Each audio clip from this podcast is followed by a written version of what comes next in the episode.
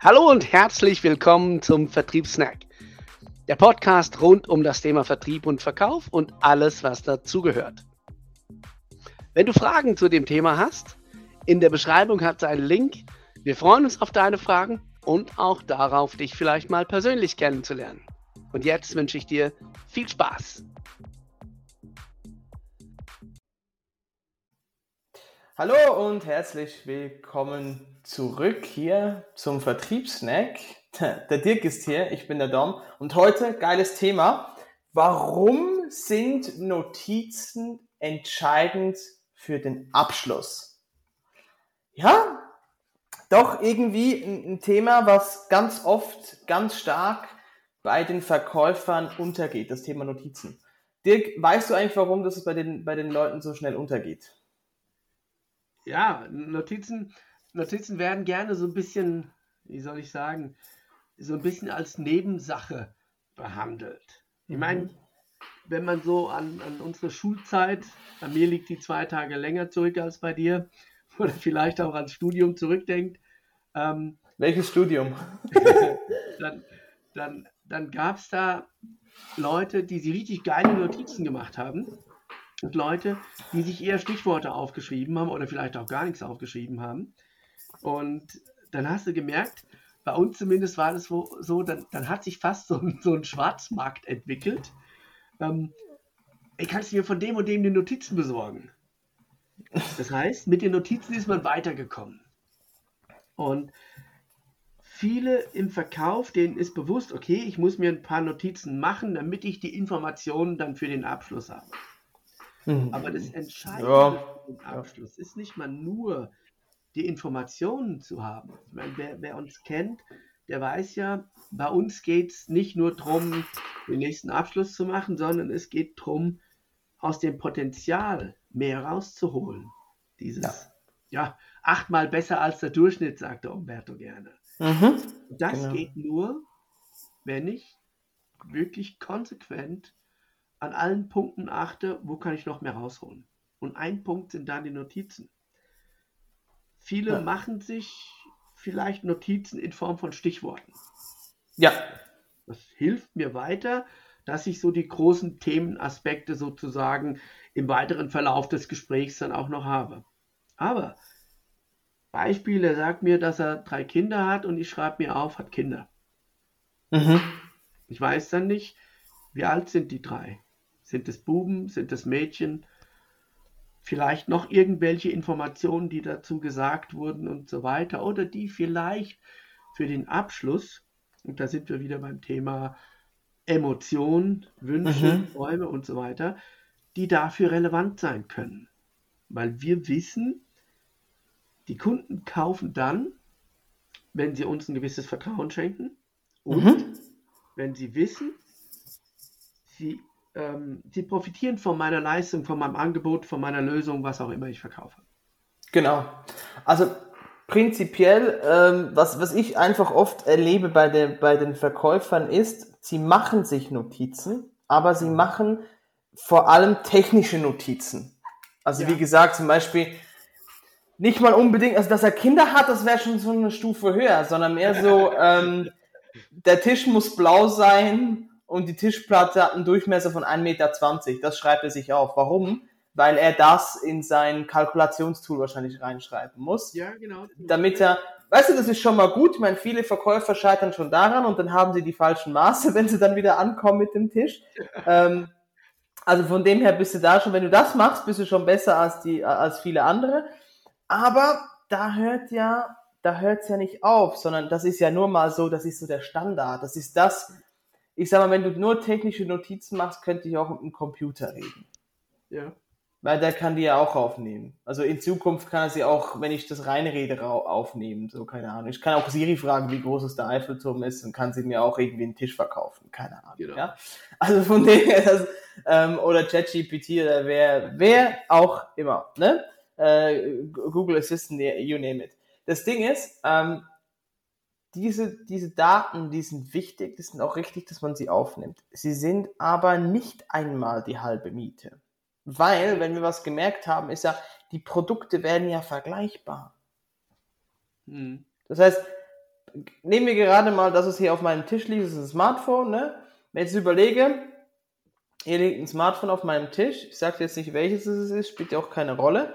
Ähm, aber wenn ich nur technische Informationen aufnehme vom Gegenüber, dann kann ich ihm dieses Smartphone vermutlich nicht verkaufen.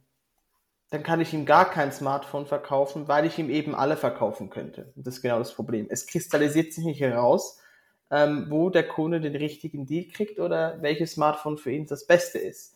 Ich weiß dann genau gleich wie vorher. Er braucht ein Smartphone und sagt jetzt zum Beispiel, ja, ich brauche eine Kamera, ein Mikrofon, muss telefonieren können. Wunderbar. Das trifft auf jedes Smartphone auf dem Markt zu. Auf jedes. Aber die Frage ist, was will sie mit den Fotos machen? Und hier plötzlich kommen andere Antworten. Hier kommt zum Beispiel, ja, ich, ähm, ich möchte zum Beispiel, ich gehe gerne, was, was weiß ich, ich, ich gehe an irgendwelche Tattoo-Conventions und dann mache ich mir da jeweils Fotos oder, oder ich ja. bin Hobbyfotograf oder ich habe Kinder und, und die fotografiere ich auch gerne oder die spielen Fußball und bla, keine Ahnung, was auch immer. Ne? Also der Punkt ist der, die, die, die Sache hinter diesen technischen Informationen ist viel, viel wichtiger, viel, viel tragender und viel, viel fassbarer für den Kunden als die technische Information selbst, weil es ist ja genau das, was der Kunde nicht fassen kann. Das ist das, was er online ja auch macht. Er geht ins Internet, sagt, ich brauche ein Smartphone, dann kriegt er 20 Marken, er sagt er, okay, ähm, ähm, ich brauche eine Marke, die, ähm, die eine Kamera hat, dann kommen immer noch 200.000 Marken und dann sagt er vielleicht, ja, okay, mhm. dann brauche ich welche, die telefonieren können. Oder es gibt keine Einschränkungen und er sitzt da und es sind immer noch 10.000 Möglichkeiten offen. Äh, schwierig, schwierig. Und ähm, das, das ist ein bisschen das Ding, ne? Ja, und, und es macht auch die Verkäufer vergleichbar. Ja, richtig. Weil du hast vorhin gesagt, die Produkte werden vergleichbar, ja den blauen Tisch mit einer 1,20er Tischplatte kriege ich überall. Vielleicht. Ja. Also vielleicht nicht ganz überall, aber den kriege ich an vielen. Fast überall. Und, und wo kaufe ich den dann? Ja, wenn ich jetzt sehr preisaffin bin und mir die Qualität egal ist, dann nehme ich halt den billigsten. Aber wir wissen, Entscheidungen werden emotional getroffen. Mhm. Und danach rational begründet. Das heißt, was für uns wichtig ist, ist, warum will der den blauen Tisch? Mhm. Und warum hat er vielleicht die Maße? Er will den blauen mhm. Tisch vielleicht, weil, keine Ahnung, das Esszimmer äh, so ein, ähm, wie sagt man, maritimes Muster hat oder irgendwie ein, ein maritimes Flair, was sie zu Hause haben oder sowas. Deswegen soll der Tisch halt blau sein. Oder weil sein. es so einen schönen Kontrast zu dem gelben Fußboden hat oder so. Kann auch sein. Also bei uns zum Beispiel muss er schwarz sein oder grau geht auch noch. Ja. Aber es, es, gibt auch ein gewisses Muster bei uns im Esszimmer, genau. ne? also wenn wir schon dabei sind. Wenn wir das Warum herausfinden und uns das notieren, dann kann man das später im Gespräch auch wieder nehmen. Ja. Und ganz wichtig bei den Notizen, nehmt die Sachen so, wie sie der Kunde sagt. Wir hatten letzt in einem Coaching das Thema gehabt, da ging es darum, okay, wenn jetzt der Kunde von einer, von einer Preissenkung spricht oder von einer Preisoptimierung, mhm. dann sage ich als Verkäufer nicht ähm, Ersparnis. Wenn der Kunde das Wort Ersparnis verwendet hat, dann kann ich das auch verwenden. Mhm. Oder wenn er Rendite sagt oder so, oder Zins oder so. Manchmal Gründe, warum er das sagt und ob bewusst oder unbewusst, mhm. wir treffen beim Kunden eher den Nerv, wenn wir seine Formulierungen verwenden. Und das kann ich in einem längeren Gespräch, in einem Gespräch von einer Minute, geht es vielleicht auch so. In einem längeren Gespräch kann ich das nur machen, wenn ich mir die Sachen so aufschreibe, wie sie der Kunde bringt. Das, das ist so. Weißt du, das ist ja das andere ist noch, dass es ein gewisses Vertrauen, ja.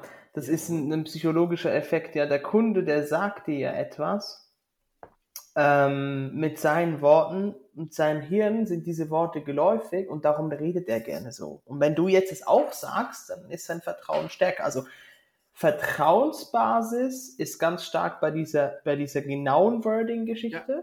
aber es gibt noch was anderes und das ist ganz wichtig dass du überhaupt dich an den Kunden erinnern kannst. Ja. Weil, das, das kennen wir alle, du, du gehst irgendwo in den Laden oder du rufst irgendwo an. So, ja. und dann geht's darum, ja, ich suche einen, äh, einen blauen Tisch mit 1,20 Meter Durchmesserplatte, keine Ahnung, ja, bleiben wir mal ein bisschen Tisch, ja. Dann sagt die Empfangsdame, ja, wissen Sie, da ist der Herr, keine Ahnung, Pfister zuständig, rufen Sie da an oder so. Oder, oder ich, ich leite Sie jetzt weiter. Dann wirst du weitergeleitet, der Herr Pfister, keine Ahnung, was du laberst. Du musst alles nochmal wiederholen. Und dann sagt der Herr Pfister, ja, das stimmt, ähm, sind bei mir richtig in der Möbelabteilung, aber da bin ich nicht der richtig Zuständige, ich bin für die Stühle, Stühle zuständig, da bin ich der Spezialist dazu, Sie müssen mit dem Herrn äh, Meier reden. Und dann wirst du an Herrn Meier weitergeleitet und Herr Meier weiß wieder nicht, von was du redest und du musst es nochmal wiederholen und dann irgendwann habe ich keinen Bock mehr. So, das ist der Moment, wo ich den Laptop aufklappe und online das Ding bestelle. So, oder? Und das ist so ein bisschen das Ding. Der, der Kunde, wenn du das dem wiederholen kannst, Vertrauen wird schnell aufgebaut, weil er weiß, ach, der hört mir zu, der macht Notizen, der weiß, um was es geht und kann mir wiederholen. Das heißt, wenn er es mir wiederholen kann, dann bin ich mir zu hundertprozentig sicher, dass er es verstanden hat. Ne? Ist sowas wie beim Funkspruch. Ja, da wiederholst du ja erstmal, wenn du wenn du angefunkt wirst, wiederholst du, was du verstanden hast und lässt dir das nochmal bestätigen vom Gegenüber. Und prinzipiell ist es genau das Gleiche, wenn du das wiederholst im Kunden. Sie haben gesagt 21 Durchmesser Platte und blauen Tisch, richtig? Ja, genau, das bin ich. Ja, okay. Und schon ist das Vertrauen da, dass der jetzt auch auf, aus dem Lager dann das Richtige holt, dass wenn er es aufschreibt und übers Telefon das Ding bestellt, dass sich auch das richtige Ding geliefert kriegt. Das ist der mhm. nächste Punkt. Und, und, und, und, und, oder? Es sind all diese Kleinigkeiten. Es sind, ähm, die mir sofort das Gefühl geben, bin ich jetzt hier im Verkauf richtig aufgehoben ja. oder bin ich es nicht. Ähm, das gleiche wie im Restaurant wenn der Kellner kommt und, und keine Notiz schreibt, was ich dem sage, dann weiß ich jetzt schon, ah geil, mein Steak wird ein Tofu-Schnitzel sein oder so.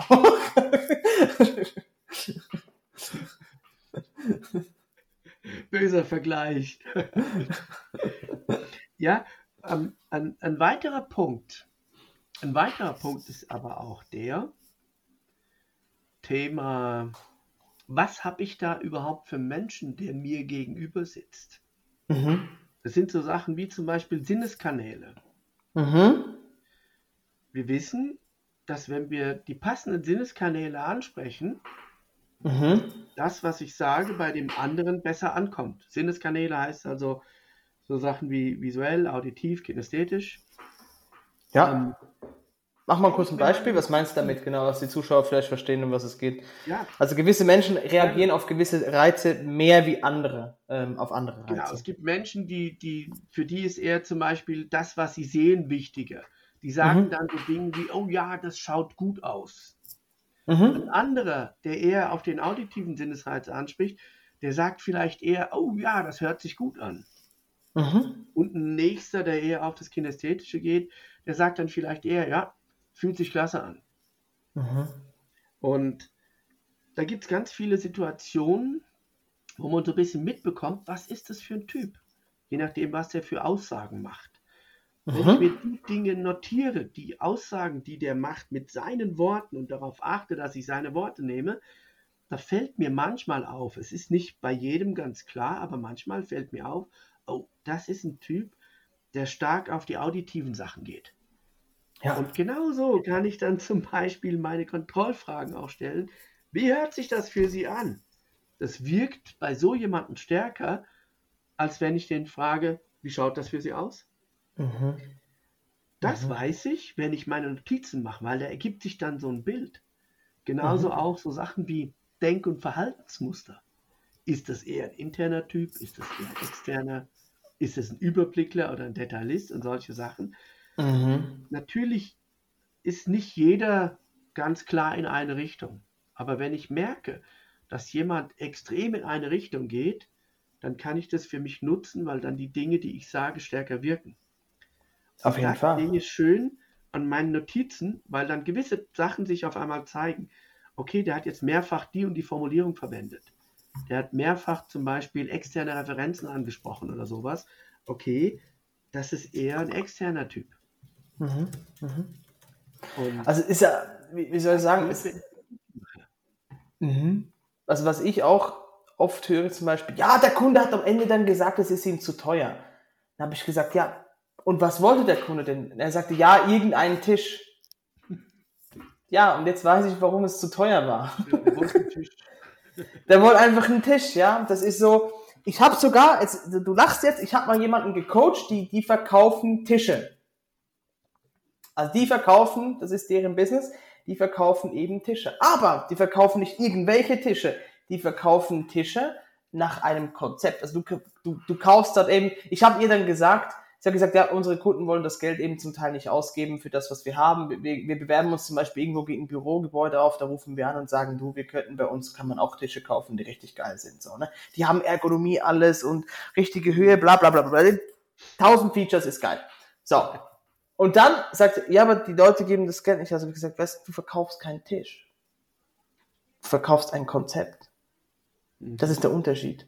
Bei dir kaufe ich nicht einfach einen Tisch ein, sondern ich kaufe den Tisch ein, der sich meiner Arbeitsweise anpasst. Also die kaufen, die verkaufen hier nicht irgendeinen Tisch aus Ikea, einfach anders angemalt und dafür ein bisschen teurer und ein bisschen hochwertige Qualität, sondern die verkaufen jetzt zum Beispiel, wenn du jetzt irgendwie, weißt du auch nicht, ein Postsystem hast, also irgendwie ein Point of Sales oder so, wo irgendwie eine Kasse draufsteht, dann hat's da andere Schubladen oder andere ähm, Elemente im Tisch eingebaut, um das eben genau so hinzukriegen, damit es eben passt.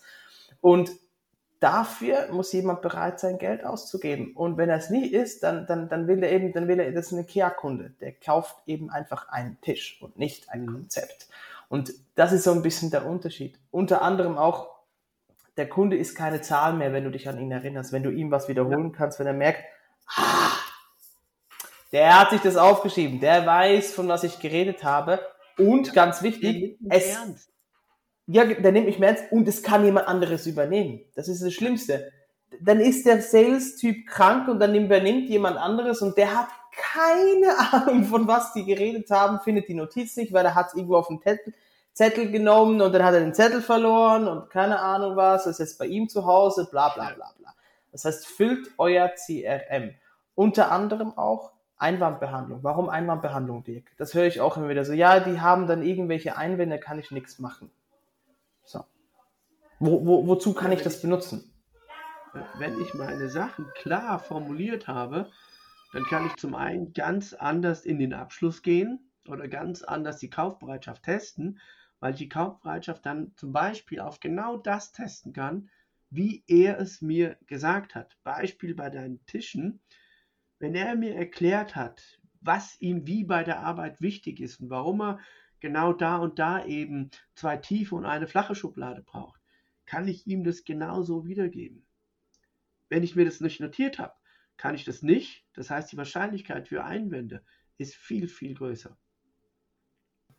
Und vor allem eben die Vergleichbarkeit. Dann kommt man sagt, ja, ja, ich habe da von Ihren Konkurrenten habe ich ein 10% günstigeres Angebot, können Sie auch den Preis runtergehen? Und sagen, ja, dürfen wir die Angebote mal anschauen. Sie fragen sich sicher, warum der 10% günstig ist. Ja, das würde mich jetzt schon interessieren.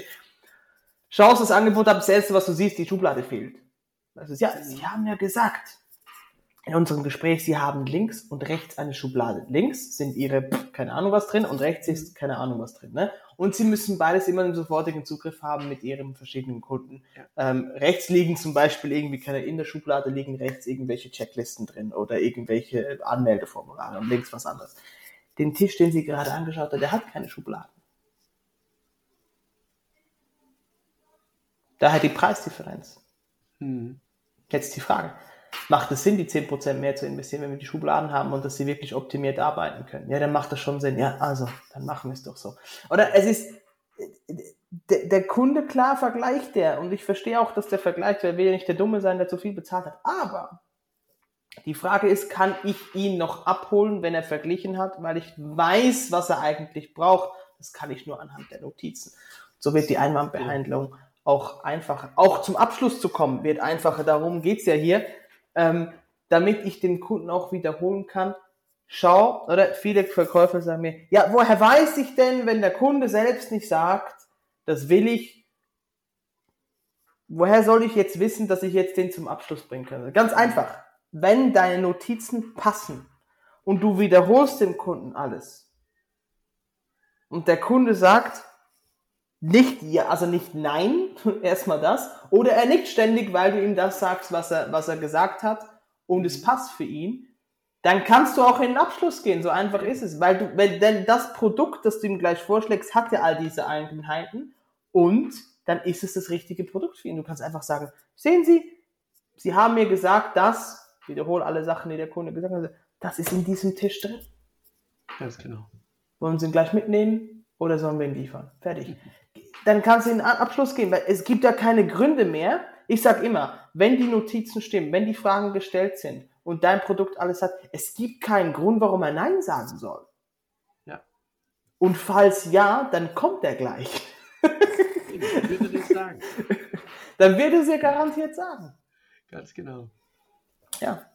Und daher, ja, Notizen sind nicht einfach technische Infos oder, Technik oder Notizen sind, äh, wie soll ich sagen, also wenn ich manchmal meine, meine Ergründungen anschaue, die sind eins bis zwei Seiten lang, wenn der Kunde mal erzählt. Also wenn Ja. er richtig erzählt, Je nachdem. eine richtige, Ja. saubere Ergründung gemacht hast, dann kann das gut sein. Beim Umberto sind es manchmal drei A4-Blätter, die vollgeschrieben werden und dann Notizen und Linien und da und dort und wo. Genau. Also es sieht dann wir- wirklich, bei Umberto sieht man das manchmal aus wie so irgendwie ein HR-Giga-Porträt, wo so alles ineinander reinläuft irgendwie, äh, ganz speziell ähm, seine Notizen. Und, äh, aber das ist sein System und ganz ehrlich, sein Erfolg gibt ihm ja recht damit. Also von dem her, Das ist so. so funktioniert's. Ja, Also, also meine Notizen. Nicht mit Tinte sparen. nicht also mit Tinte sparen. Schreibt, schreibt euch die Sachen auf, schreibt euch die Dinge so auf, wie sie euer Gesprächspartner formuliert, damit ihr wirklich seine Wordings habt, seine Formulierungen habt. Und ähm, das, was ihr für später auch noch braucht, übertragt es in eure Datenbank, so dass gegebenenfalls auch euer Kollege damit was anfangen kann. Ähm, dann habt ihr schon einige Schritte mehr, die es euch einfacher machen, den Abschluss zu holen. Und Absolut. auch mehr mit dem Kunden machen zu können. Absolut. Ich hoffe, das hilft weiter. Geh raus, mach's besser. Bis zum nächsten Mal. Tschüss. Ganz genau. Ciao. Und das war's auch schon wieder mit unserem Vertriebssnack. Schön warst du dabei und wir freuen uns natürlich, wenn du auch beim nächsten Mal wieder dabei bist. Du möchtest noch mehr Tipps und Tricks, mehr aus dem Thema herausholen? Dann schau in die Beschreibung. Und jetzt, hau rein!